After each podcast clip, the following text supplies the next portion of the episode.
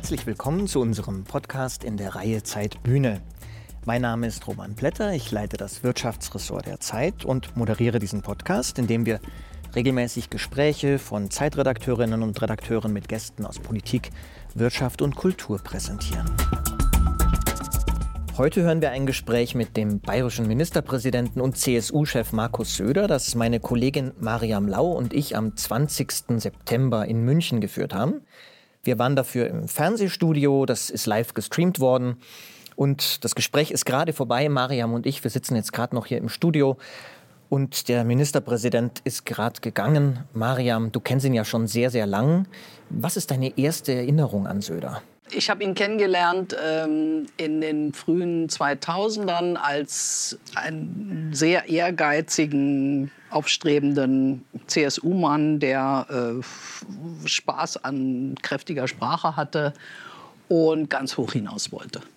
Das ist ja ganz interessant. Also ich komme ja gerade aus Hamburg und immer wenn man sagt, man trifft den Söder, sagen die Leute plötzlich, die früher es ganz schrecklich fanden, wenn man die CSU nur erwähnte, also den Söder fänden Sie jetzt doch eigentlich gar nicht mehr so schrecklich. Hat der sich verändert oder das Land? Ich glaube, er hat sich verändert und ich glaube, dass dazu äh, die Corona-Krise total viel beigetragen hat. Also wenn du morgens aufwachst mit den Zahlen, wie viele Leute gestorben sind und die Zahl der Toten hängt eventuell irgendwo damit zusammen, was du als Politiker machst. Ich glaube, dass das eine sehr, sehr ernüchternde und, und erschütternde Erfahrung ist, die einen auch so ein bisschen davon heilt, zu frivol zu sein. Und hat dich in dem Gespräch jetzt gerade was überrascht? Ich glaube, die Gefasstheit, äh, die ja offiziell, also das, was er gesagt hat, war ja Zuversicht und wir schaffen das noch, ähm, die Wende in, im Wahlkampf. Mein Eindruck war, dass das in Wahrheit schon ziemlich klar ist, in welche Richtung das gehen wird und dass man einfach jetzt gefasst in diese Situation reingeht. Liebe Zuhörerinnen und Zuhörer, das war meine Kollegin Mariam Lau, mit der ich eine Stunde mit dem Ministerpräsidenten gesprochen habe, eine Woche vor der Wahl. Und wie gefasst er wirklich war und äh, wie es ihm so geht und warum er glaubt, dass Armin Laschet das noch dreht oder das zumindest sagt. Hören Sie selbst in den nächsten 60 Minuten eine Stunde Zeit mit Markus Söder.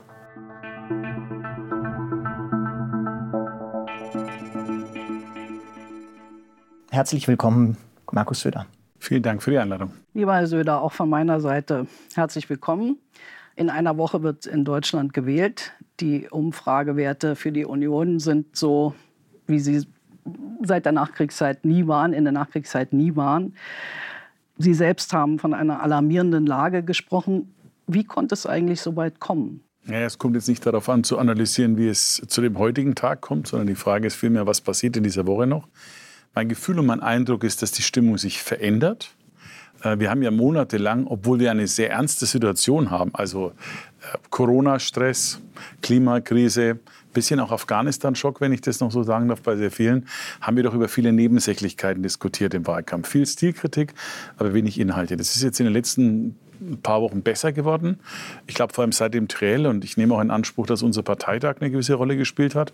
Allein schon um die Geschlossenheit in der Union noch mal klar zu unter, untermauern. Und jetzt wird sehr inhaltlich gedacht und vielen Leuten wird erst bewusst, um was es geht. Und ähm, viele, viele sind unentschlossen. Ähm, entscheidend ist der Wahltag selber. Der Großteil der Menschen geht im Direktwählen und da setzen wir darauf, dass man sich noch mal die Alternativen überlegt. Die Alternativen liegen jetzt relativ gut auf dem Tisch. Bürgerliche Regierung oder links oder links außen. Bevor wir gleich zu den Inhalten kommen und nach vorne schauen, lassen Sie uns trotzdem noch ein paar Wochen zurückgucken. Sie sprachen von der Geschlossenheit.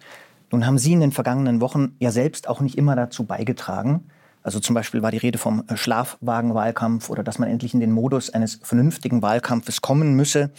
Würden Sie das nochmal so machen, wie Sie das in den vergangenen Wochen gemacht haben? Ja, das war ja keine Kritik an der Person, sondern an der Situation. Seit Monaten wird versucht, immer das Gleiche zu machen. Irgendeine Form von Zwist zu äh, schüren zwischen Armin Laschet und mir. Klar, wir hatten da diese zehn Tage, wo wir unterschiedliche Angebote gemacht haben, aber mit dem Ergebnis. Für mich ist und war das die ganze Zeit Schnee von gestern. Hat erstens hätte es keinen Sinn, Und zweitens mal äh, äh, gilt es nach vorne zu schauen. Für mich ist ganz klar, wir unterstützen unseren Kandidaten, er heißt Armin Laschet. Ähm, und äh, wenn man die Duelle sieht, jedenfalls für mich, ist ganz klar auch, warum wir das mit gutem Gewissen und mit voller Überzeugung tun. Aber es wird immer versucht. Schauen Sie, heute zum Beispiel äh, schrieb mir ein, fragte mich ein Journalist in der Pressekonferenz, Sie haben gestern gar nicht äh, getwittert, wie toll das Triell war. Da sage ich, also vor zehn Tagen, als ich getwittert habe, es war super toll, schreiben Sie, das muss aber Stichelei sein, weil wir haben es anders empfunden. Wenn ich dann nichts schreibe, das ist jetzt aber Stichelei. Das hat sich so ein bisschen eingebürgert und ich kann nur sagen, also an persönlicher Loyalität gibt es da keinen Zweifel. Und äh, ja, äh, der Wahlkampf ist jetzt genau in der, äh, auf der Betriebstemperatur, wie es einfach notwendig ist, um auch auf die Gefahren hinzuweisen. Gerade für manchen bürgerlichen Wähler, der sonst am Ende vielleicht am Wahltag aufwacht und sagt, ups, das habe ich nicht gewollt. Es ist ja gerade diese äh, Dokumentation von Stefan Lambi über den Wahlkampf ähm, gesendet worden. Da finde ich schon, dass uns allen noch mal sehr präsent geworden ist, wie brisant die Lage zwischen den Unionsparteien war. Und mein Eindruck ist schon, dass das auch zu dem Desaster beigetragen hat, was man sich jetzt anbahnen sieht, also irgendwas nahe der 20 Prozent. Dieser Bruderkampf ähm, hat die Union viel Kraft gekostet. Und in diesem Dokumentarfilm wird angedeutet, dass Sie und Herr Laschet über diese Nacht, in der das entschieden wurde, wer jetzt Kanzlerkandidat wird, in der Wolfgang Schäuble eine gewisse Rolle gespielt hat, dass Sie beide über diese Nacht nie gesprochen haben. Ist das wahr? Also zunächst einmal ist es eine komplette Fehleinschätzung von einem Zwist zwischen CDU und CSU zu reden. Das ist ein tiefer Fehler. Wer das macht, äh, hat die Situation verkannt. Denn es gab eine Diskussion in der CDU wenn man sich noch mal überlegt, wie viele Landesverbände, wie sich die Basis, wie sich die Bundestagsfraktion geäußert hat. Die CSU hat ein Angebot gemacht, aber die Diskussion und Entscheidung fand innerhalb der CDU statt, was ja auch klar ist. Die CSU hat ja keine Möglichkeit, sozusagen aus eigener Kraft einen bundesweiten Kandidaten vorzustellen oder auch zu beschließen. Und ähm, in der CDU hat man dann am Ende anders entschieden. Für mich war relativ klar, das Modell gemeinsamer Kanzlerkandidat geht ähm, nur auf zwei Wege. Der eine Weg hat Strauß probiert, es auf Biegen und Brechen durchzudrücken. Das hat zu erheblichen Kollateralschäden geführt. Klar würde man sich heute über ein Ergebnis wie 1980 freuen, aber für damalige Verhältnisse war es schlecht, weil es einfach unglaublichen Zwist gab. Und das zweite Modell war das Modell mit Edmund Stoiber. Das hätte fast funktioniert. Sie erinnern sich 6000 Stimmen, weil Angela Merkel damals, und zwar die gesamte CDU, diesen Wahlkampf mitgetragen hat. Und darum habe ich damals auch aus dieser Nacht heraus, über deren Details ich finde, man nicht reden muss, weil äh, da kann sich jeder sein eigenes Bild drüber machen, war für mich nur eines klar, ich habe die Verantwortung für die Entscheidung dann äh, gesagt, entscheidet ihr im Bundesvorstand und äh, damit ist es auch gut. Und so war es dann letztlich auch. Also nie gesprochen. Nein, da muss man nicht mehr drüber reden. Wir waren ja beide dabei. Und wenn man dabei ist, muss man ja nicht länger drüber reden dazu. Ähm, wir haben letzten Freitag jetzt zusammen auch wieder Bratwürste gegessen, Nürnberger. Sehr gute, kann ich mhm. übrigens äh, nochmal nachdrücklich empfehlen. Nicht zum Frühstück, aber zum, zum guten ja. Mittagessen äh, war der Zeitpunkt. Das ist doch alles Schnee vergessen. Ich meine, wir sind ja alle Profis und wir alle haben gemeinsame Ziele und die gehen in jedem Fall vor. Und Sie dürfen nie vergessen, ich bin als Parteivorsitzender und Ministerpräsident wirklich ausbefördert normalerweise, historisch gesehen. Es gab ja noch nie einen CSU-Kanzler. Und die Wahrheit ist auch, es hätte viele, viele, es hätte auch viele, viele strukturelle Herausforderungen gegeben, wenn es dann so gekommen wäre. Ähm, aber ich kann nur jedem sagen, der dann immer auch darüber nachdenkt, die jetzige Entscheidung ist klar.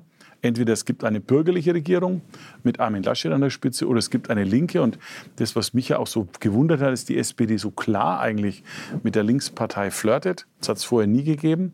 Das hat äh, weder Schröder gemacht noch, noch andere. Und deswegen, glaube ich, ist die Situation jetzt eine andere und der Ernst der Lage auch deutlich. Lassen Sie uns nach vorn schauen. Am Freitag hat das Politbarometer äh, neue Zahlen veröffentlicht, ähm, welches Thema den Wählerinnen und Wählern besonders wichtig ist im Wahlkampf und in Deutschland momentan. 53 Prozent der Wählerinnen und Wähler sagen soziale Gerechtigkeit, gefolgt vom Klimaschutz. Was im Land halten Sie selbst für sozial ungerecht? Ich glaube, die größte Herausforderung ist äh, die Wohnungspolitik gepaart mit der Angst, dass aus der vielen Kurzarbeit, die wir noch haben bei Corona, möglicherweise keine Vollbeschäftigung mehr wird, sondern sogar Arbeitslosigkeit. Das sind die für mich zentralen Fragen, die nämlich auch die breite Mitte der Gesellschaft betreffen. Für beides brauchen wir eine Antwort. Und da glaube ich einfach, dass der, der linke Ansatz nicht funktioniert. Beim Wohnen kann man ganz gut sehen, was der Ansatz ist. Im Endeffekt äh, schwebt ja so ein bisschen der Bundespolitik vor, das Berliner Modell zu übernehmen also Rot-Rot-Grün. Das ist ja schon mal ein erprobtes Modell. Das hat übrigens zu nicht mehr soziale Gerechtigkeit bei Wohnung führt, sondern jetzt zum Ergebnis, dass man ein verfassungswidriges Gesetz zurücknehmen musste und jetzt für zweieinhalb Milliarden Euro, habe ich gelesen, Wohnungen kauft, wo, so habe ich das auch äh, gehört, sogar ähm, Altbürgermeister Alt, äh, Wobereit sehr skeptisch ist, der nun wirklich keine Berührungsängste mit links hatte und es kritisiert. Und das Zweite ist das Thema Vollbeschäftigung. Ähm, da kann man unterschiedliche Ideen haben, aber ich glaube, dass mit Steuererhöhungen das Gegenteil passiert statt Wirtschaftsaufschwung. Das ist das Abwirken eines Konjunkturmotors. Man sieht ja, wie, wie, wie sorgenvoll die Wirtschaft darauf blickt, und zwar nicht nur die Großen. Die Großen können mit Steuererhöhungen leichter umgehen, aber der ganze Mittelstand wird enorme äh, Probleme haben. Deswegen befürchte ich, dass am Ende wir, ähm, wenn es zu einer Konstellation ganz links kommt, wir echte wirtschaftliche Probleme kriegen. Und es kann dann genauso ausgehen wie bei Schröder. Die Bilanz war ja am Ende 5 Millionen Arbeitslosen. Das ist die Sorge, die mich jetzt wirklich ehrlich umtreibt und die mich auch wirklich sehr beschäftigt, weil es wirtschaftlich weitergeht. Ähm, und selbst wenn die FDP dabei wäre, dann wird es natürlich nicht so dramatisch. Aber wenn Sie sehen, dass Christian Lindner jetzt sagt, Steuersenkung okay, ähm, ähm, wir wollen keine Steuererhöhungen mehr, mehr haben und spricht bei Steuersenkung von einem Zehnjahresplan. Sorry, äh, andere machen Fünfjahrespläne, die FDP jetzt einen Zehnjahresplan. Das ist alles nicht stimmig und ich habe auch ein bisschen Sorge, dass wir dann in so eine so etwas blockierte Republik hineinkommen. Und deswegen nochmal soziale Gerechtigkeit. Ich würde darauf setzen, steuerliche Anreize für den Wohnungsbau, Verfahren massiv verkürzen und eine Verdoppelung des Wohngeldes, damit in den Ballungszentren bis neue Wohnungen gebaut werden, durch höhere Mietzuschüsse des Wohnen erschwinglich ist.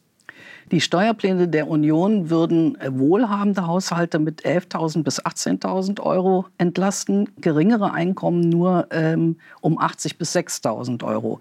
Äh, in einem Gastbeitrag in der FAZ war letztens zu lesen, wer hat, dem wird gegeben. Also so wurden diese Pläne kommentiert haben Sie die Leberkäsetage aus dem Blick verloren? Ja, ganz im Gegenteil. Es ist aber die Frage, was versteht man eigentlich dann unter wohlhabend? Also es gibt viele Menschen, die in Bayern ein gutes Einkommen haben, ein höheres als woanders. Von denen bleibt aber auch nichts über, weil die Lebenshaltungskosten bei uns deutlich höher sind. Wir haben die höchsten Mietpreise, wir haben die höchsten Lebenshaltungskosten. Also die Dinge korrespondieren ja auch. Zumal man auch ehrlicherweise sagen muss, zur Leberkäsetage können allgemein Leistungsträger, die, die ganzen, ich sage jetzt mal, kleinen Selbstständigen, die ganzen Mittelständler, ähm, Bäcker, Metzger, Schreiner, äh, die Floristin, der Blumenladen, selbst das Kosmetikstudio, all diejenigen haben weh, also zwar auch Hilfen bekommen nach Corona, aber das Geschäft springt nicht mehr so einfach an. Ähm, die zahlen nicht eine Unternehmenssteuer, sondern die zahlen Einkommensteuer, Gewerbesteuer, was weiß ich noch alles für Abgaben. Und deswegen glaube ich, da muss man eher ansetzen. Ähm, meistens bezieht sich sie auf den Soli, wenn ich sagen darf. Der Soli wird ja gern als Streitfall genommen, mal abgesehen davon, dass das eine verfassungswidrige Einschätzung ist, eine solche, eine solche äh, Abgabe und Steuer auf nur eine bestimmte Einkommensgruppe zu definieren. Der Soli muss für alle weg. Und äh, das ist das eine. Und das zweite, wenn Sie anschauen, nochmal in der Energiepolitik, die Energiepreise, die wir haben, wir haben das ja auch einmal ausgerechnet äh, in Bayern, das trifft vor allem die ähm, Industrie sehr stark, chemische Industrie, Automobilindustrie. Das sind alles Facharbeiter, alles Leute, die, die hart arbeiten müssen. Also für die kämpfen wir und für die setzen wir uns ein. Für die hat äh, Olaf Scholz gestern und auch für die niedrigeren Einkommen äh, einen Mindestlohn in Höhe von 12 Euro in Aussicht gestellt für eine nächste Regierung. Wären Sie da dabei? Ja, ein Facharbeiter hat auch mehr als 12 Euro Mindestlohn. Wir redeten ja jetzt auch nicht von den Facharbeitern, sondern tatsächlich von Wählerinnen und Wählern, von denen Olaf Scholz gestern sagte, die kriegen heute deutlich weniger. Die sollen 12 Euro als Mindestlohn bekommen. Ist das was, das Sie unterstützen würden in einer möglichen Koalition? Ich bin für einen Mindestlohn, aber wir haben ein Verfahren festgelegt. Wir haben ein Verfahren festgelegt, dass der Mindestlohn jedes Jahr evaluiert wird, dass er nicht politisch festgesetzt wird, sondern dass von einem Fachgremium beraten wird, der zuständigen auch Tarifparteien. Ich frage mich, warum man jetzt die Tarifhoheit an der Stelle oder die Kompetenz der, der Sozialpartner schon aushebelt und es besser weiß. Das ist ja nichts anderes als so ein Wettbewerb um den höheren. Warum dann nicht 13 Euro? Warum nicht 11,50 Euro? Das überzeugt mich nicht, ähm, ähm, sondern ich bin für einen Mindestlohn, der ist richtig, ja, und der muss sich auch entsprechend der Lebenshaltungskosten und auch der Inflation ähm, verändern. Ich sage Ihnen sowieso, mir macht es mit der Inflation große Sorge. Insofern passt es auch in die Entwicklung. Wir haben eine Situation, die Sparer bekommen nichts für ihr Geld, also keine, keine Zinsen. Gleichzeitig wächst die Inflation. Und wenn wir Pech haben, wird diese ganze Thematik auf europäischer Ebene mit der Bankenunion so gestaltet, das ist, glaube ich, auch das Modell von Olaf Scholz, dass wir am Ende ähm, eine, Art Haftungs, äh, eine Art Haftungsverbund haben, auch der deutschen Sparguthaben für ähm, ähm, Bankgeschäfte in ganz Europa. Noch einmal. Da macht sich der Dreh draus. Nur wegen des Verfahrens, also das, das Verfahrensargument macht ja auch Armin Laschet, aber unabhängig vom Verfahren, 12 Euro recht, Mindestlohn. Recht. Armin Laschet hat recht. Also 12 Euro Mindestlohn, sagen Sie, als Regierungsprogramm, als Koalitionsprogramm wäre für Sie, wäre das verhandelbar? Schauen Sie, der Mindestlohn, der ist klar. Und das Verfahren haben wir jetzt in der Großen Koalition so beschlossen auch. Ähm, wenn Sie jetzt kombinieren, Sie sagen, also SPD will Steuererhöhungen haben, äh, dagegen sind wir klar. Und äh, bitte machen Sie auch keine Illusionen, aus meiner Sicht, wenn ich das so sagen darf. Es wird keine GroKo geben mit der Union als Juniorpartner. Und zwar einfach deswegen, weil es rechnerisch nicht notwendig ist. Die SPD hat mehrfach klargemacht, dass sie unter gar keinen Umständen mehr mit der Union will. Kevin Kühnert sagt, er tritt von allen Ämtern zurück wenn es zu einer GroKo kommt. Das wäre dann zwar sogar ein Impuls für eine GroKo, würde, würde sozusagen vielen Leuten gefallen. Aber die Wahrheit ist, das ist natürlich jetzt äh, von mir ein bisschen scherzhaft erwähnt, aber die Wahrheit ist, ähm, wenn die SPD, die wird um die Linkspartei und die FDP ist auch schon bereit. Herr Wissing hat, was für mich beeindruckend war, hat Olaf Scholz letzte Woche verteidigt man ist ja als Unionsmann schon froh, wenn man von den eigenen Leuten verteidigt wird. Aber dass ein FDP-Mann einen SPD-Kanzlerkandidaten verteidigt, ist zumindest in, in, in der deutschen Parteienlandschaft, wo man noch gar nicht koaliert, zumindest eigentlich ziemlich spektakulär. Also deswegen ist es ganz klar, äh, wenn die Union nicht stärker wird als die SPD, dann gibt es eine Regierung mit der SPD an der Spitze ohne Union. In der Corona-Krise haben viele Menschen den Staat ja als beschützend und helfend äh, noch mal ganz neu schätzen gelernt. In den Unionsprogrammen, finde ich, klingt es aber doch so, als wäre der Staat so eine gefährliche Krake, von der man sich entfesseln ent äh, muss. Das ist ja ein Stichwort, ne? Entfesselungsprogramm.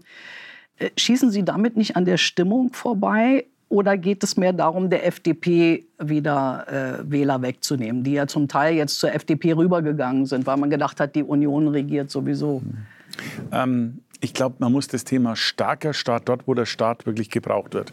Sie haben völlig recht, während der Corona-Pandemie haben wir das Land gut beschützt. Und ich weiß, auch, auch äh, in Bayern und auch bei mir in der Partei gibt es immer ein paar, die darunter gestöhnt haben und sich das hätten leichter vorstellen können. Und mag sein, dass das ein, zwei Prozent kostet. Die nehme ich übrigens immer gerne auf mich, weil es war mit einem hohen Gut verbunden, nämlich Leben zu schützen. Egal, wie lang ein politisches Leben geht, dass man in einem politischen Leben am Ende durch sein Tun, und zwar in der direkten Kausalität fast schon, Leben geschützt hat, ist jedenfalls für mich ein, ein unheimlich ein hoher persönlicher Lohn gewesen, der mit nichts aufzuwiegen ist. Insofern stehe ich da zu jeder einzelnen Maßnahme, die wir gemacht haben und, ähm, und auch zu denen, die uns da sogar für als Kinderschänder und Mörder bezeichnen, mit der klaren Stoppschild zu den Querdenkern. Starker Staat ja, bei Schutz, bei innerer Sicherheit, bei äußerer Sicherheit. Da ist übrigens jetzt das ganz Interessante, da ist ja die, die politische Linke eher skeptisch. Also sie ist ja, was Bundeswehr betrifft, sehr zurückhaltend, wenn nicht sogar eher reduzierend. Oder hat die SPD hat ja auch immer verhindert, neue Projekte wie Drohnen, bewaffnete Drohnen, auch zum Schutz unserer Soldatinnen und Soldaten zu machen. Da starker Staat. Aber wenn es darum geht, der Gängelung oder der, der, der, der Gängelung, so wir es empfinden, also wenn Sie mal anschauen, was, was ganze Mittelständler, auch Landwirte für Dokumentationsbücher ausfüllen müssen, was jetzt für einen Großkonzern nicht so schwierig ist. Ne, der hat eine Compliance-Abteilung, der kann das alles machen. Aber die kleinen Betriebe, die leiden da wirklich darunter. Und deswegen glaube ich, ist, das, ist dieses Freiheitsverständnis unterschiedlich.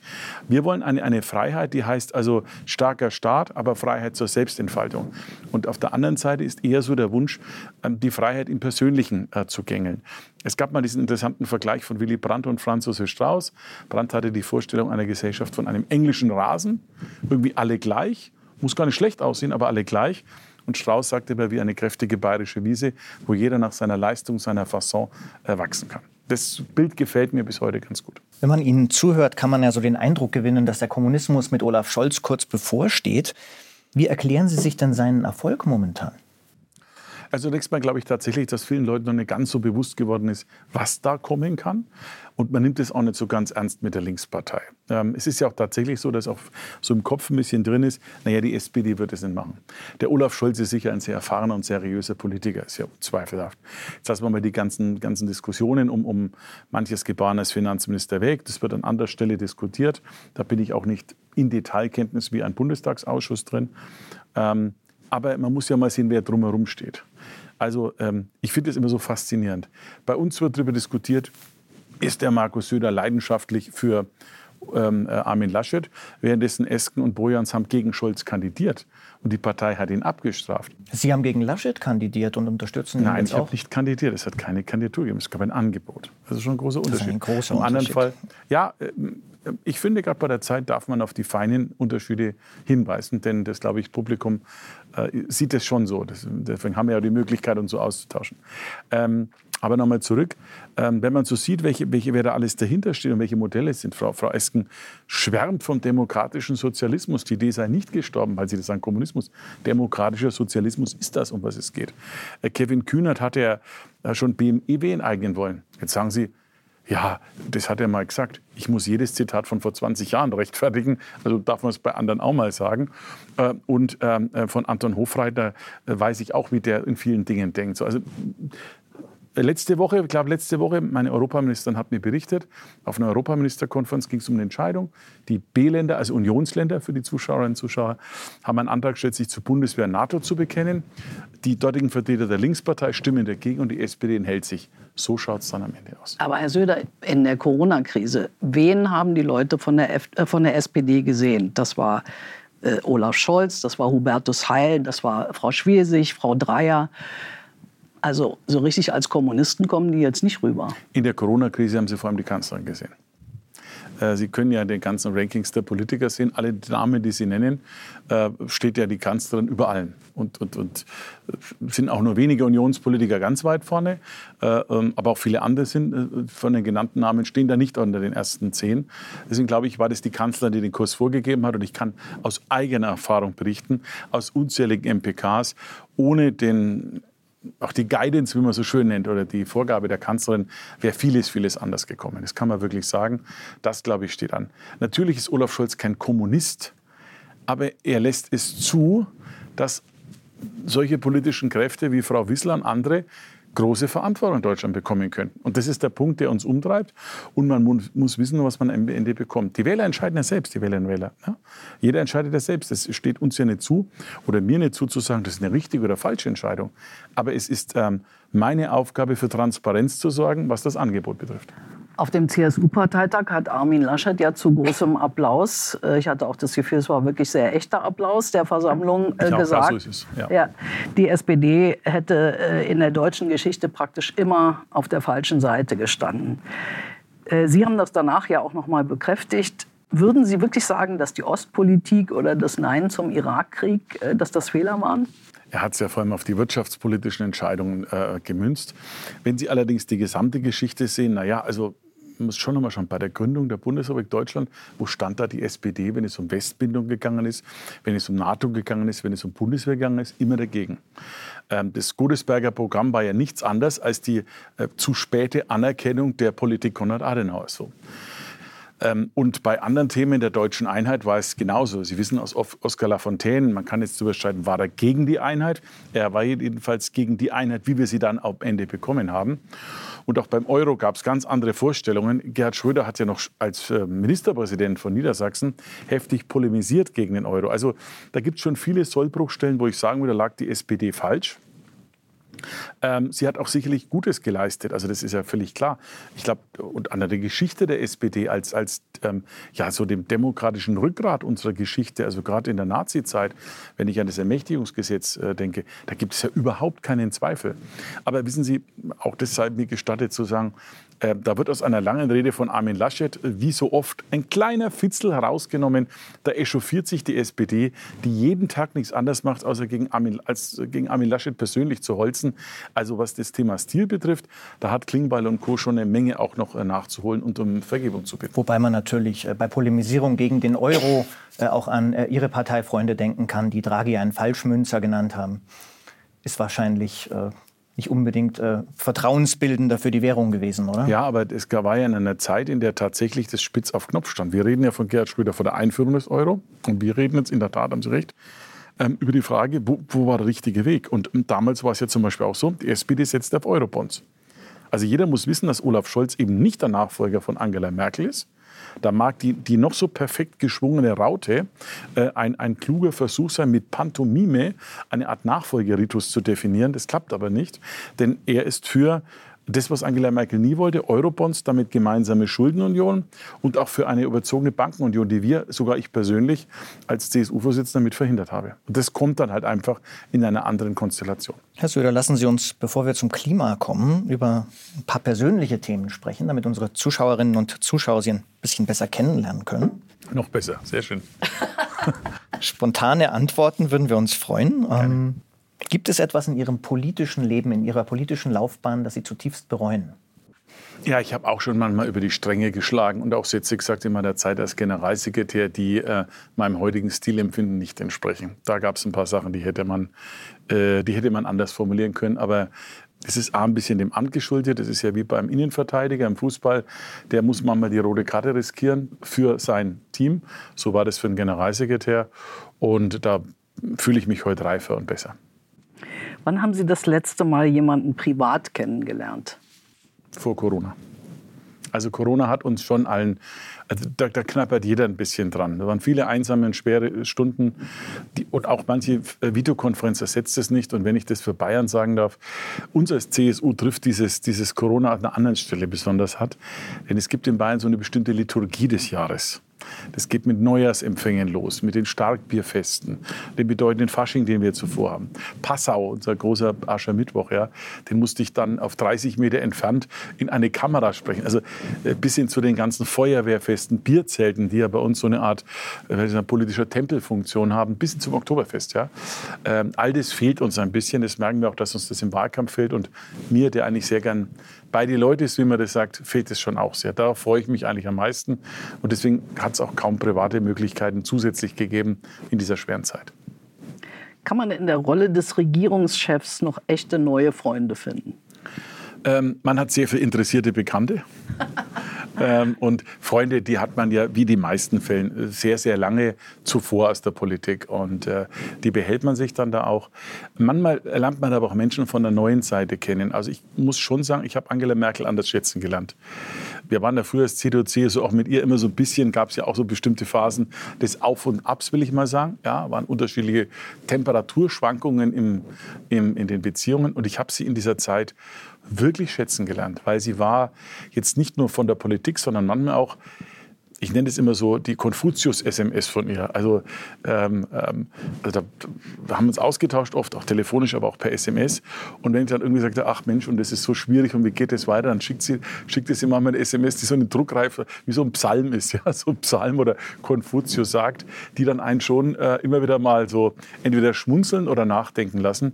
Und da habe ich schon sehr viel ähm, habe ich schon sehr viel dazugelernt. Sie nicht Kumpanei. So gecoacht, ja, so. ja, weiß ich nicht, aber auch so bestimmte halt äh, Lebensweisheiten, die ich. Ähm, also eins kann ich sagen, das hat sie mir erlaubt. Ich habe wieder irgendeinen Ärger gehabt in der MPK oder mit allen möglichen Koalitionspartnern, wo es immer schwierig ist. Sag, wie hält man das eigentlich 15 Jahre aus?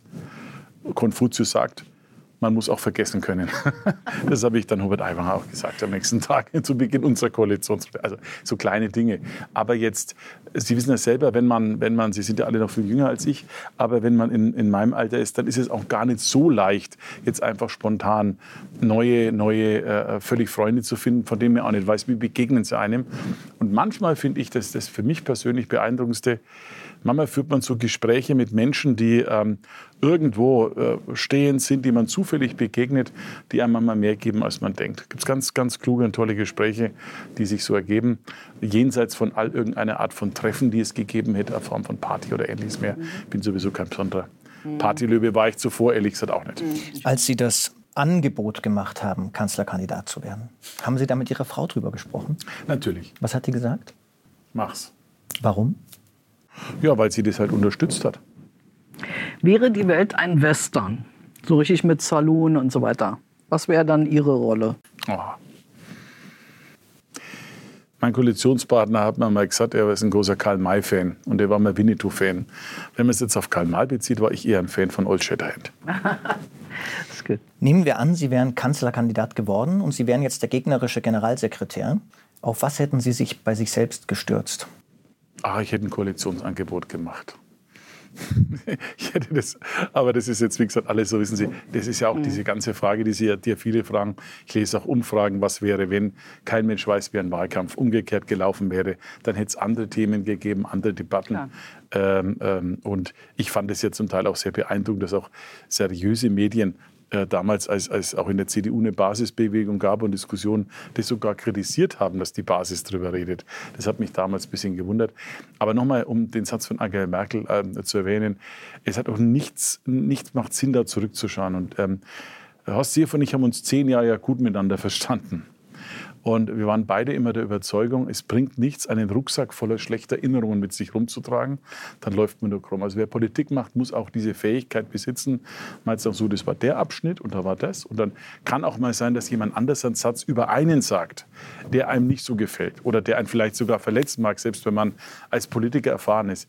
Aber ähm, das muss man schon im Kreuz haben äh, oder so ein dickes Fell, dass man dann weiter. Man muss sich fürs Neue begeistern. Wenn ich das noch sagen darf, da ist Edmund Stoiber schon ein faszinierendes Vorbild. Schauen Sie, Edmund Stoiber war ein Dreivierteljahr Kanzlerkandidat und war noch am Wahlabend gefühlter Kanzler. Also er verließ das Berliner Fernsehstudio und die, die Party in, bei, bei der CDU, stieg in den Flieger nach München und war Kanzler und stieg aus und war es dann nicht mehr. Und da gehört auch sehr viele Größe dazu und Stil dazu, dann nicht einfach hinzuschmeißen, beleidigt zu sein oder zu verzweifeln, wenn ich das andarf, sondern man muss das alles immer als, als große, auch wirklich Demut empfinden, dass man überhaupt für sowas gehandelt wird. Und äh, so habe ich das alles empfunden. Wie würden Sie die Haupterkenntnis Ihrer juristischen Doktorarbeit zusammenfassen? Äh, Doktorarbeiten sind anstrengend. Und Inhalt? Naja, der Hauptinhalt ist, dass das moderne Bayern zu dieser Zeit gegründet wird. Es geht eigentlich um die Frage, wie hat sich Bayern da entwickelt von einem früheren nicht so zentralistischen Staat. Dann wurde er zentralistisch unter Montgelas und dann begann die Gegenbewegung der entsprechenden Gemeindeedikte und der Gemeinden, die sich dann selbstständig sind. Und das Modell, wenn Sie es genau wissen, übertragener Wirkungskreis und eigener Wirkungskreis, das in jener Zeit entwickelt wurde. Sie kommen ja aus einem Maurerhaushalt. Es gibt nicht viele Arbeiterkinder in der Politik. Ich glaube, Peter Altmaier äh, ist einer der wenigen. Merken Sie da im Zusammensein mit anderen Politikern einen Unterschied? Ach nein, das, nein, kann ich, kann ich nicht sagen. Ich meine, ähm, es gibt immer so von vornherein so, wenn man als CSU-Land Bayern ist, dann haben Leute sowieso schon erst einmal, die einen sind mhm. begeistert, die anderen sagen, na ja, da kommt einer von der CSU aus Bayern. Ähm, das nicht. Äh, ich habe halt von meinen Eltern sehr viel Fleiß gelernt, das darf ich schon sagen, also Einsatz. Also, ähm, das ist, glaube ich, das Wichtigste. Und ähm, dass man schon einfach sich seinen Platz im Leben erarbeiten muss, dass einem nichts von selber zufliegt. Das, das vielleicht, aber ansonsten. Und mein Vater, der war keiner, der vor den Thron der Macht einknickte. Der hat gesagt, ich mache mein Zeug und äh, da bleibe ich auch stehen. Vielleicht habe ich das ein bisschen gehabt. Sie spüren, spüren nicht so Dünkel oder so? Nein, nein, gar nicht. Übrigens die Mehrzahl, die Mehrzahl der der Politiker, die ich kenne, Union gilt aber für SPD und anderen, kommen aus ganz normalen Haushalten. Und ähm, viele haben auch einen ganz eigenen Lebensweg gemacht. Denn in den allerwenigsten Fällen war Politik äh, überhaupt eine Perspektive für die Eltern. Also es war ja auch so zum Beispiel, mein Großvater war mir sehr zurückhaltend. Mein Großvater hat gesagt, äh, der alte Opa hat gesagt, also, also bloß in eine Partei gehen. Also der hatte andere Erfahrungen aus, aus anderen Zeiten. Bloß in der Partei gehen gibt nur Ärger und, und äh, mein Vater fand es auch nicht so sensationell. Ja? Also ich meine, wir hatten da in der Zeit immer heftigen Stress, weil ich mir vorstellen, bin ja mit 16 eingetreten. Also mein Vater, da gab es nur ein Telefon zu Hause. Wenn das dann der Junior belegt mit Telefonaten über die Junge Union, dann sagt der Vater, Markus, ich muss jetzt wegen, wegen einem Baugschiff, muss jetzt da ans Telefon. Da gab es manch spannende Prozesse. Und, oder wenn man dann auch mit Schreibmaschine getippt hat, ja, der hat gesagt, mach lieber was für die Schule, nicht für die Union. Also das haben, das haben auch die Eltern damals gar nicht so ernst genommen. Ja. Ist ja logisch, ja. Wenn du, wenn du Diskussionen führst am Anfang über jetzt sage ich mal, äh, gerade wenn man anfängt, Politik zu machen, man will zwar die Welt retten, aber man ist dann doch mit sehr profanen Dingen beschäftigt. Also bei der Organisation eines Grillfestes, ob man mehr mit Senf oder Ketchup arbeitet, gibt es mehr Würste oder Steak und sowas. Oder was eine meiner wirklich größten politischen Leistungen ist, äh, gekämpft zu haben für eine Lärmschutzwand in einem Stadtteil, die heute noch steht, wenn ich das sagen darf. Das sind alles so Dinge, die die werden in den großen Biografien nicht so angenommen, aber das sind die Dinge, die dann doch prägend sind. Und da, das haben die Eltern nicht so als, als so zentral wahrgenommen. Stichwort Weltrettung. Lassen Sie uns zurück zur Wahl kommen und äh, zu einem Klima. großen Thema, dem Klimathema. Also die nächste Regierung wird ja eine Menschheitsaufgabe zu lösen haben, oder zumindest den Anfang. Und im Grunde muss sich alles ändern. Also die Stromversorgung, der Konsum, das Essen, die Mobilität und eigentlich alles gestern. Es gibt Experten, die sagen, Sachverständigenrat für Umweltfragen, dass das Budget, das Deutschland noch zusteht, wenn wir so weitermachen wie bis jetzt, noch fünf Jahre reicht, wenn wir es nicht reduziert bekommen. Kann man das überhaupt noch schaffen? Also es gibt schon einen Klimawandel, der stattfindet. Das heißt, wir müssen zweigleisig operieren. Wir müssen Klimaanpassung und Klimaschutz zusammendenken. Die Klimaanpassung ist äh, ganz banal, hätte ich beinahe gesagt, Hochwasserschutz äh, den wir auch machen. Und zwar nicht nur den klassischen Hochwasserschutz der großen Flüsse, wir hatten sowas in Bayern auch öfters, sondern man hat es jetzt auch bei, den, bei der jetzigen äh, Flutkatastrophe gesehen. Es gibt lokale Gewitterzellen, bei denen es ganz spontan komplette, äh, werden aus kleinen Bächen reißende Flüsse werden, reißende Flussen werden. Sowas tun, werden sowas auch mal bei uns in Simbach am Inn erlebt, schon vor einigen Jahren. Deswegen ist der eine Teil wirklich anpassen vor Ort. Das zweite ist Klimaschutz. Und beim Klimaschutz ehrgeizige Ziele mit ehrgeizigen Plänen zu kombinieren. Ähm, wir können die Welt nicht allein retten, aber wir können unseren Beitrag leisten, die Welt zu retten. Davon bin ich fest überzeugt. Ich diskutiere das manchmal auch in meiner Partei, gebe ich offen zu. Also nicht alle, die sagen, Markus, bist du aber ganz schön grün. Das hat nichts mit grün zu tun, sondern das ist fast schon eine ethische Frage. Also für mich ist das eine tief ethische Frage, wie wir die Welt übergeben. Und deswegen braucht es da ein breites Potpourri an Maßnahmen, aufeinander abgestimmte Maßnahmen und viel Investition. Der Freistaat Bayern gibt extra, jetzt nur extra für, den, für die nächste Offensive, eine Milliarde Euro erneuerbare Energien auf 100 Prozent bringen, statt über Kernkraft zu philosophieren, aus der Kohle aussteigen und sie nicht unnötig verlängern, den fossilen Verbrennungsmotor 2035 abzuschalten, was übrigens nach der neuesten IA auch locker geht. Da gibt es so tolle Ideen. Deswegen damit auf Technologie setzen statt auf Verbote. Ähm, äh, und was wir noch zusätzlich machen, ähm, zusätzliche Dinge wie natürliche CO2-Speicher, Verdoppelung der Waldansiedelung, äh, Moore renaturieren, die haben eine extrem hohe Speicherfähigkeit und insbesondere in den Städten Klimaarchitektur mit, mit Green Farming zu verbinden, weil wir noch mit zusätzlichen Holzbau, also Priorität auf Holzbau, glaube ich, so eine große Energiewende schaffen können. Und letzter Satz, wir müssen vor allem die Stromleitungen endlich ähm, ähm, durchbringen, weil die, die, die, Geschwindigkeit bei Stromleitungen, die ist im Moment das größte Hindernis auch für die erneuerbaren Energien. Die Pflicht für Solardächer haben Sie aber nicht durchgekriegt, im Gegensatz zu Baden-Württemberg zum Beispiel. Das stimmt, das stimmt. Ähm, der, unser Freie Wähler Umweltminister will das, die Freie Wähler Fraktion will das. Im Moment hält es noch einer auf, aber wir werden sehen, was rauskommt. Also ich bin da sehr dafür. Ich halte es für eine gute Idee. Die Union wirft den Grünen ja oft vor, äh, zu viel Rücksicht auf Bürgerinitiativen und lokale Proteste und so weiter zu nehmen.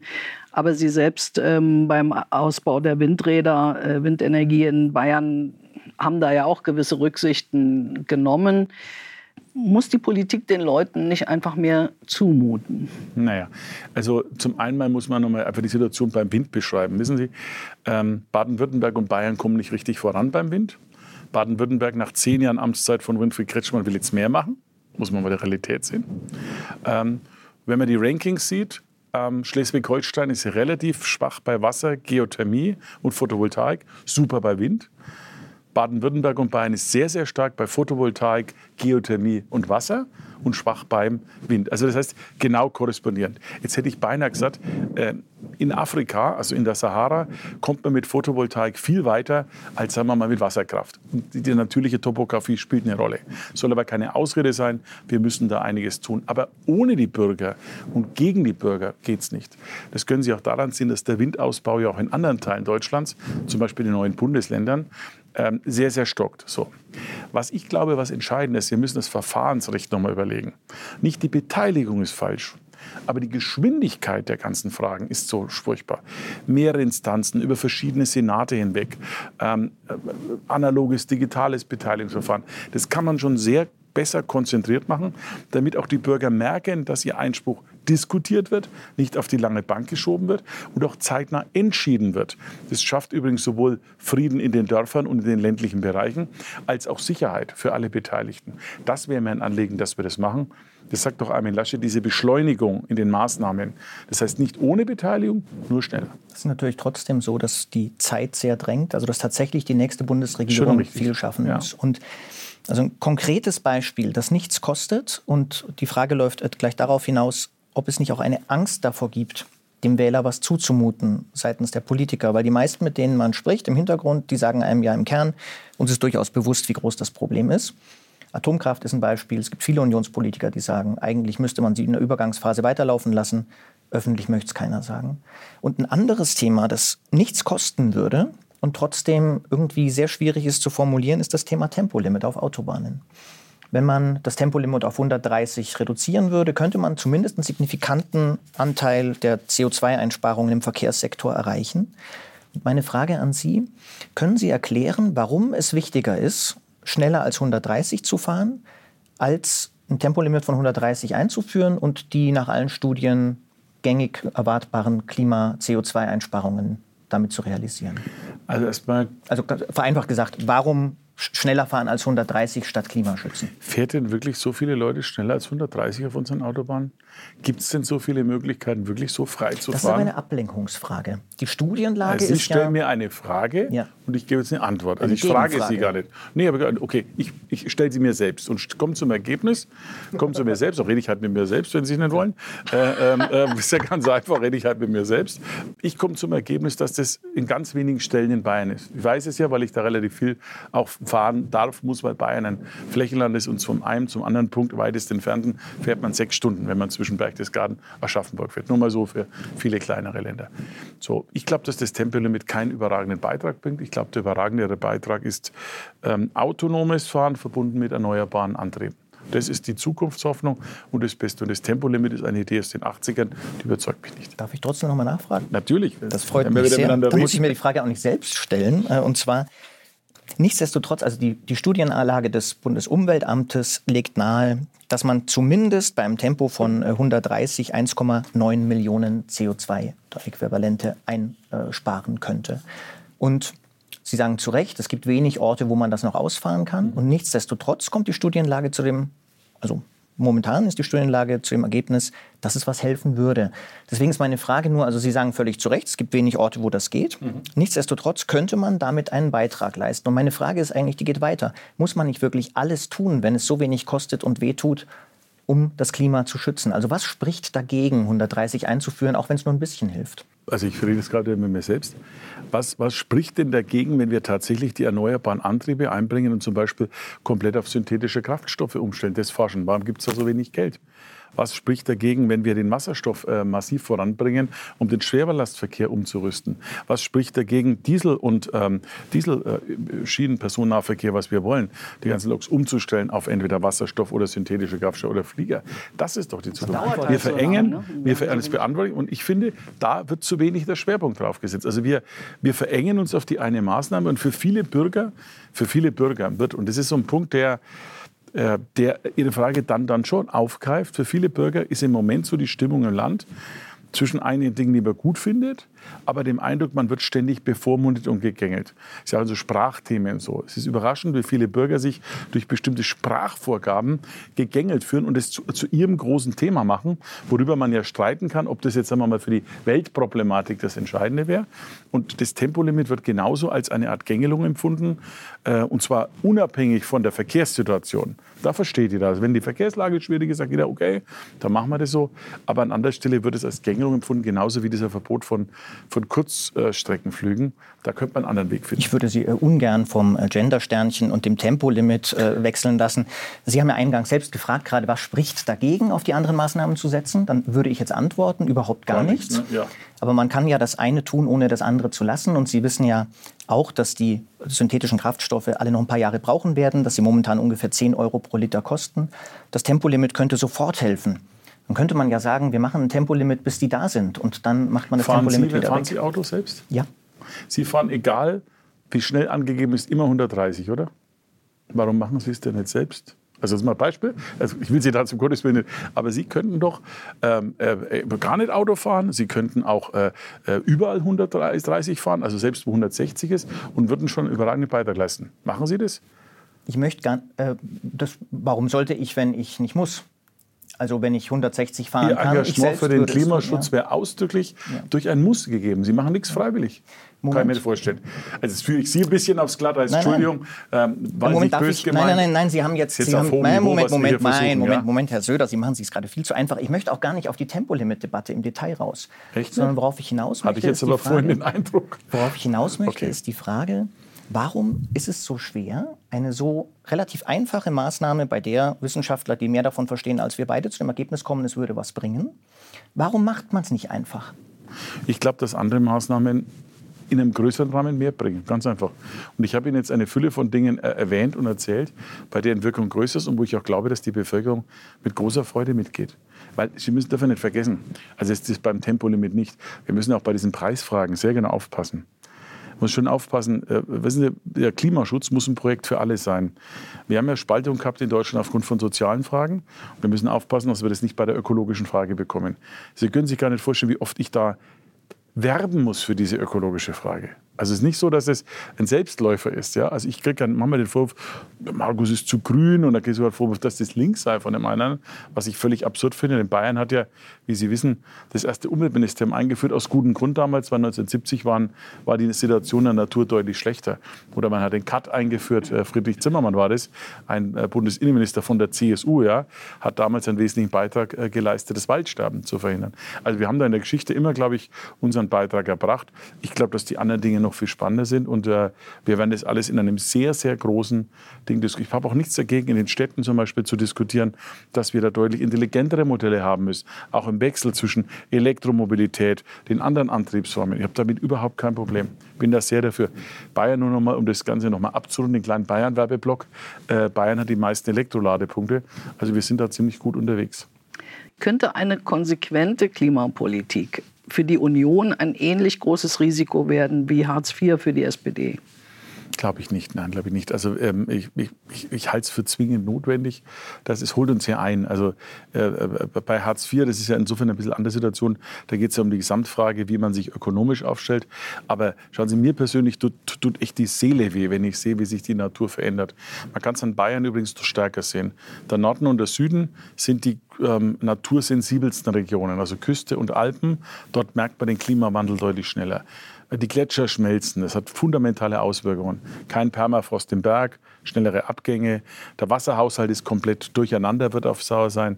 Wir erleben auch über die Alpen äh, Arten, die neu kommen, viele Arten, die bei uns verschwinden. Neue Krankheiten können entstehen beispielsweise. Und die Wetterereignisse werden extremer. Und jetzt leben wir noch in Deutschland in einer der äh, Wetter, Wetter ähm, besten stabilsten, Regionen, ja. genau, stabilsten mhm. Regionen, genau, vielen Dank. Stabilsten Regionen der Welt, woanders wird es ja viel schwieriger. Und deswegen müssen wir schon einen Beitrag leisten, ein Stück weit auch diese Welt zu retten. Ich glaube übrigens, dass diese innovativen Technologien, von denen wir gesprochen haben, wenn wir da mehr einsetzen, der Welt mehr geben als das unmittelbare Tempolimit für uns. Ich verstehe schon Ihr Argument nochmal, ja, da kann man auch dafür sein. Wenn man es so begründet wie Sie, kann man auch dafür sein. Ähm, nicht aber wie, wie, wie, wie Hofreiter und andere das gern sehen.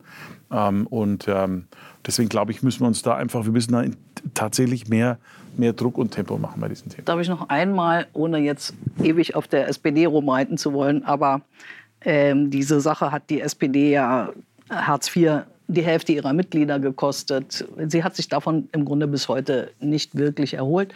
Würden Sie sagen, dass die Union in ihrer Geschichte mal was vergleichbar Mutiges, Riskantes gemacht hat? Ach, ich glaube, die Union hat, hat viele Dinge ähm, viele Herausforderungen gemacht. Ich meine, Helmut Kohl hat sich für die deutsche Einheit ausgesprochen, wo es nicht sicher war, wie sich das entwickelt. Die Union hat sich für die europäische Einheit ausgesprochen, wo es viele skeptische Stimmen gab. Äh, die Westbindung, die NATO, das sind also Bereiche, ganz grundlegende Fragen. Gerade äh, Franz Josef Strauß, äh, der, sozusagen der Vater der Bundeswehr, was ja in den 50er Jahren heft, also wirklich heftigst diskutiert wurde.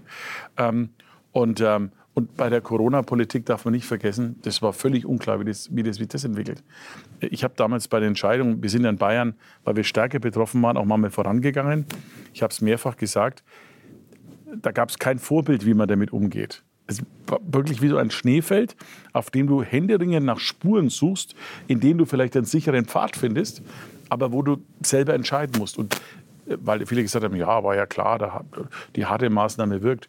Ich habe damals nie, zu keinem Zeitpunkt, ernsthaft an was anderes gedacht, als halbwegs unser Land und die Menschen da gut durchzubringen. Niemals. Und es ist letztlich auch so, das glaube ich gilt schon so, ich weiß nicht, welcher Politiker das mal gesagt hat, diese ganzen Programme werden häufig von der Realität überholt. Also Programme, die Politiker schreiben, sind wichtig, aber im Endeffekt kommt es darauf an, wie man auf, auf Krisen, die einem gestellt werden, ja, Das ist wie wenn, wenn, wenn, wenn jemand auf hoher See ist und segelt, dann hast du keine Ahnung, woher die Winde kommen. Aber wie du dann den Kurs setzt und wie du dich dann sozusagen in den Wind drehst, damit du das Boot auch weiter voranbringst, das ist schon die entscheidende politische Kunst. Und deswegen bin ich auch unterm Strich ein großer Fan von Angela Merkel geworden. Weil wenn man anschaut, diese ganzen Krisen, die waren, Finanzkrise, Eurokrise, auch die Migrationsherausforderung und jetzt Corona. Nichts ist ja in Deutschland entstanden.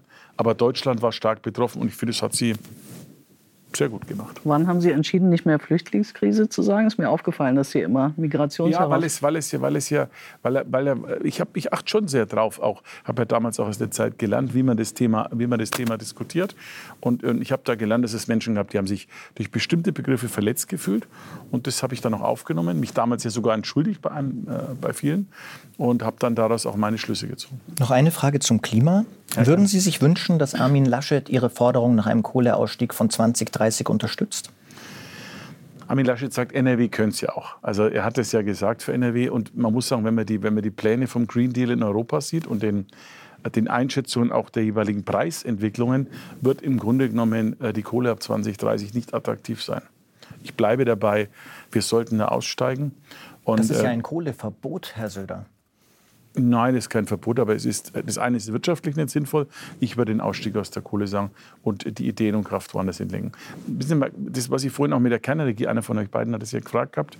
Es gibt ja in der Tat Leute, die immer sagen, Sie haben es gesagt, ne, im Hintergrund. Ich selber war der erste Minister in Deutschland, der ein Atomkraftwerk abgeschaltet hat, nämlich das Kraftwerk ISA 1 war bei uns da bei Landshut.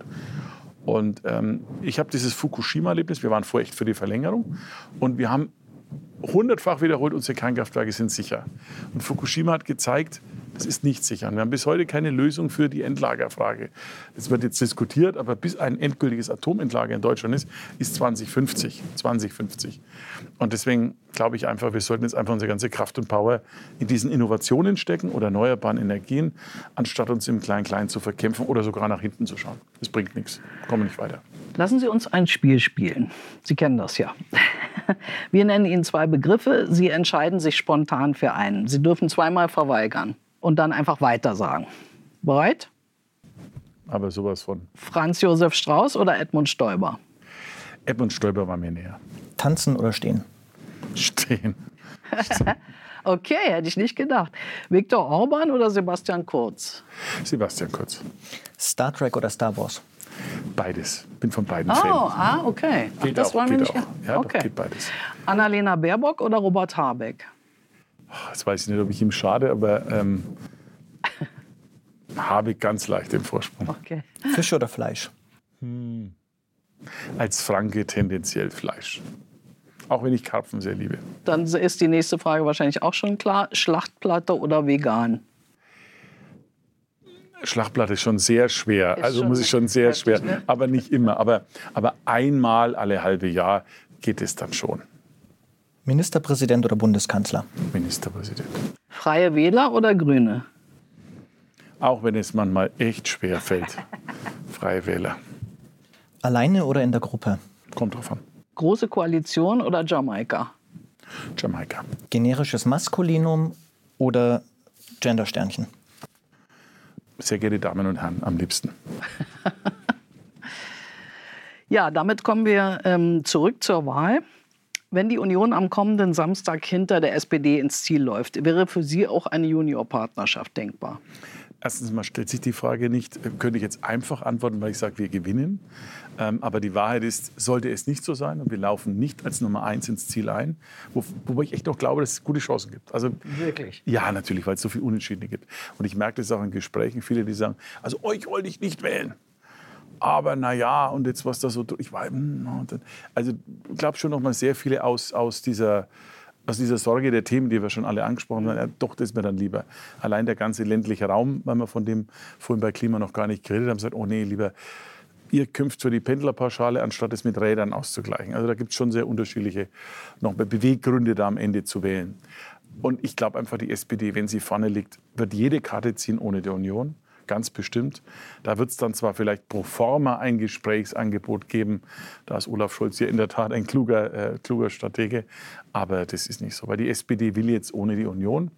Und sie will entweder ganz links oder die FDP, wie gesagt, wir haben es schon vorhin festgestellt, die FDP ist da ganz, ganz scharf drauf zu regieren. Ich schätze Christian Lindner, sage ich ganz persönlich, ähm, aber der muss jetzt auch regieren. Ein zweites Nicht-Regieren kann sich eigentlich die FDP nach dem Jamaika, nach dieser Jamaika-Flucht von vor vier Jahren nicht leisten. Haben Sie denn, wenn man Ihnen zuhört, oder Sie haben heute auch ein Papier rausgebracht ähm, aus dem CSU-Vorstand, ähm, warum man äh, im Kern die anderen nicht wählen soll?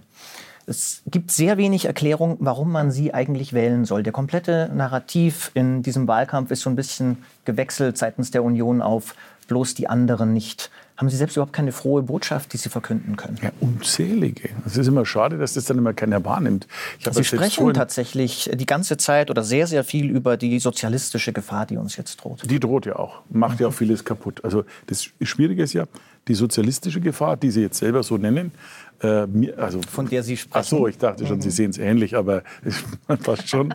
ähm, ähm, das bedeutet ja, dass sich zum jetzigen Status Dinge verschlechtern. Wir wollen es ja verbessern. Man muss mal überlegen, was es bedeuten würde für viele Menschen. Äh, wir haben ja ein umfangreiches Programm vorgelegt mit niedrigeren Steuern, einer Flat Tax beispielsweise für den Mittelstand, die Mütterrente, Wohngeld. Zum Klima habe ich schon einige äh, der Ausführungen gemacht, die wir machen. Mehr Sicherheit mit mehr ähm, beispielsweise Einsatz für die Bundeswehr, internationale Sicherheit, ein nationaler Sicherheitsrat, ein europäischer Sicherheitsrat. Also ich, ähm, ich hatte letztes Mal ein ganz tolles Interview mit Frau Slomka. Das ging genauso. Da hat Frau Slomka zu mir gesagt, gesagt also ähm, Sie warnen immer nur davor. Dann wollte ich beginnen äh, zu sagen, was wir machen. Sagte, Sie müssen aber nicht das ganze Wahlprogramm vorlesen. Also in diesem Spagat steht man ständig. Wir haben eine Menge von Angeboten. Einige habe ich ähm, genannt. Ähm, beispielsweise nicht Ehegattensplitting abschaffen, sondern für Alleinerziehende die äh, finanziellen Freibeträge zu erhöhen, Kindersplitting einzuführen. Also das ist echt eine ganze Menge an Ideen. Jetzt mal Und ganz alles, alles sehr gute, also wie gesagt, sehr gute. Jetzt mal ganz ehrlich. Warum ist Armin Laschet der richtige und bestmögliche Kanzler für das Land, Ihrer Meinung nach? Wir haben drei Kandidaten und ich glaube, Armin Laschet ist geeigneter als die anderen beiden. Zum einen, mal, Frau Baerbock hat ja keine Chance, realistisch gesprochen. Ich glaube auch, dass die Mehrzahl der Menschen der Auffassung war, naja, es fehlt so ein bisschen auch die Erfahrung für die Führung eines so großen Landes in Europa. Ich glaube, das war so, das ist diese, ob das jetzt der einzelne Lebenslauf und diese ganzen Themen waren. Man hatte so das Gefühl, so richtig ähm, äh, bereit und geeignet jetzt für die Führung einer solch großen Herausforderung ist sie vielleicht doch nicht. Das heißt nicht, dass man die Leistungen irgendwie in, in Frage stellt, würde ich sagen. Auch das persönliche Engagement. Und es geht um Scholz und, und, und Laschet. Und da ist Laschet einfach aus meiner Sicht von der Inhalten, von der Art und Weise des Zusammenführens, glaube ich, der deutlich besser geeignete als, als Olaf Scholz. Wie gesagt, Olaf Scholz ist ein erfahrener Finanzminister, aber hinter ihm steht die SPD inhaltlich nicht die will woanders hin. Und wir haben es ja schon mal erlebt, Schröder-Lafontaine ist schon vergleichbar. Und Schröder war schon ein starker Typ. Also man kann nicht sagen, dass Schröder schwach war oder, oder, oder, oder eine Minderwertigkeitskomplexen gelitten hätte. Äh, der hat am Anfang das Programm machen müssen, das Lafontaine wollte. Das führte dann übrigens zur Agenda, weil es ging so runter ökonomisch, die Agenda ist seine Leistung, aber die Wahrheit ist, sie war sozusagen nur die Wiedergutmachung von vielen Fehlern, die vorher gemacht wurde, äh, äh, ähm, die äh, Lafontaine mit Schröder zusammen gemacht hat. Und deswegen hatte die SPD auch so lange, bis heute haben Sie völlig recht, darunter unter diesem Weg. Und mein Gefühl ist, die SPD möchte einfach wieder zurück. Die möchte in die Zeit des alten Lafontaine zurück, nicht des, des Linkspartei Lafontaine, aber in die alte Zeit zurück. Und sie möchte irgendwie auch eine Art Bruderversöhnung erreichen. Das ist das, was ich so spüre aus dieser ganzen SPD-Idee heraus. Und das ist der falsche Weg. Herr Söder, wir müssen leider bald zum Schluss kommen schon, Schade. obwohl wir eigentlich noch viele Fragen hätten, wollen aber unseren Zuschauerinnen und Zuschauern noch die Möglichkeit geben, ein paar ihrer Fragen loszuwerden. Äh, die sind äh, online eingereicht worden. Sie können die rauf und runter wählen. Und wir fangen an mit einer anonymen Frage. Und zwar gibt es bei der CDU, CSU auch noch anderen Wahlkampf, der nicht nur aus grün-linken Shaming besteht und tatsächlich Inhalte hat. Ich würde sagen, die haben wir gerade schon beantwortet. Schon, Deswegen ja, würde ich ja. gern die nächste gleich ja, nehmen. Wieso wird so wenig gegen Korruption in den eigenen Reihen unternommen? Ist doch peinlich, oder? Auch anonym. Ich nehme an, da spielt es auf die Maskenaffäre, spielt wohl eine Rolle.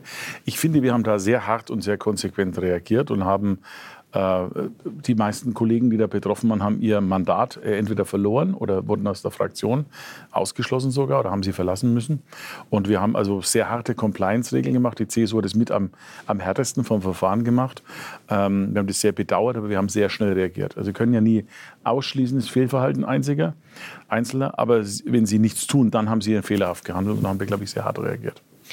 Die nächste Frage von Kai O. Die Union, besonders Armin Laschet, wirkt in der Klimafrage schwammig. Welche griffigen Maßnahmen schlagen Sie vor, um das Klima zu retten? Im Prinzip das Programm, das ich in Bayern vorgestellt habe, aus diesen Bestandteilen erneuerbare Energien absolute Vorfahrt zu haben. Ähm, natürliche CO2-Speicher äh, zu nehmen, was ganz wichtig ist.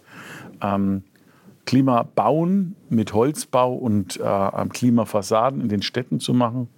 Und was aus meiner Sicht auch noch ganz wichtig ist, dass wir in dem ganzen Kontext davon hinwirken, mit der Klimaforschung voranzukommen, in der Mobilität. Das heißt alternative Antriebe, Elektromobilität, äh, Wasserstoff und vor allen Dingen auch synthetische Kraftstoffe. Aus diesem Mix heraus decken wir die jeweiligen Sektoren ab und würden einen großen Beitrag erbringen. Die Union behauptet, fragt auch wieder anonym, jemand anonym, äh, die individuelle Entfaltung zu fördern. Wie passt das zur Unionspolitik gegenüber trans- und homosexuellen Menschen und schwangeren Frauen? Da tue ich mir jetzt ein bisschen schwer, die Frage zu interpretieren. Also ich jemand bin, bin jemand, der da sehr auf Freiheit setzt und der ich habe das, glaube ich, in, vor einem Jahr oder vor zwei, als wir das Gespräch geführt haben, damals schon gesagt, für mich ist jede Liebe segnenswert. Ich verstehe diese Diskussion da nicht. Und ich sage auch ganz bewusst, in diesen Zeiten, wo es ja nicht nur gegen mich Bedrohungen gibt. Das ist nicht so schlimm. Also wenn ich von bestimmten Gruppen Rechtsradikalen bedroht werde, ich bin gut geschützt. Aber es gibt sehr viele Menschen, die werden auch bedroht. Und ich gebe immer ein totales Schutzversprechen aus, dass jeder in Bayern seine freie Entfaltung finden kann. Und ich habe äh, sowohl mit Eheschließung kein Problem, als auch wenn es, wenn es am Ende um Adoption geht. Sagten Sie segnenswert oder segenswert? Wert? Segnenswert. Segens, nicht segnenswert. Das wäre ein Unterschied. Ja, ja, beides. Ich bin, bin der Meinung, dass äh, da kein Segen verweigert, verweigert werden sollte. Weil ähm, Liebe ist per se etwas Wunderbares. Und wenn Leute für sich jeweils Verantwortung übernehmen, dann gilt es, das zu honorieren. Noch zwei Fragen. Gerne. Leon V. Er steht zu jeder Maßnahme, die ergriffen um, wurde. Wie kann er die starke ja. Vernachlässigung, das sind Sie, und das Alleinelassen der Studierenden in der Pandemie rechtfertigen? Also er sind Sie in dem Fall. Hm. Also ich weiß nicht, ob man das so sagen kann. Also wir haben uns eigentlich schon sehr darauf konzentriert. Wir investieren in die Hochschulen mehr als jedes andere Bundesland mit unserer Hightech-Agenda. Der Vorteil war bei, der, bei den Hochschulen, da hat es, äh, die Videokonferenzen gut funktioniert, weil schon viele Hochschulen sowas angeboten haben. Ähm, äh, und deswegen glaube ich, war es kein sollte kein Alleinlassen sein. Ähm, wir haben uns dem jetzt aber nochmal besonders gewidmet. Es stimmt, wir haben uns mehr um die Schulen gekümmert, weil dort war die Herausforderung einfach größer. Weil Sie gerade noch sagten, es äh, wirkt noch nach, äh, jede Liebe äh, sei segnenswert. Heißt das, Sie würden auch von den Kirchen erwarten, dass sie alle Beziehungsformen mit ihrem Segen ähm, sanktionieren? Warum nicht, ja. ja. Eine gehen wir noch? Eine geht noch. Dann würde ich mal sagen, äh, wird Herr Laschet nach der Wahl oder in der näheren Zukunft danach abgelöst aus den Reihen der Union? Ja, er ist ja Kanzler, also wird er nicht abgelöst. Er hat dann viel zu verteilen. Lieber Herr Söder, wir danken Ihnen für das Gespräch. Vielen Dank.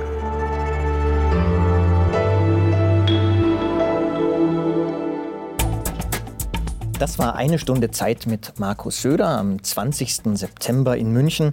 Das Gespräch haben meine Kollegin Mariam Lau und ich im Studio geführt. Mein Name ist Roman Plätter. Ich leite das Wirtschaftsressort der Zeit und moderiere diesen Podcast und freue mich auf das nächste Mal mit Ihnen und dann einem anderen Gast bei Zeitbühne.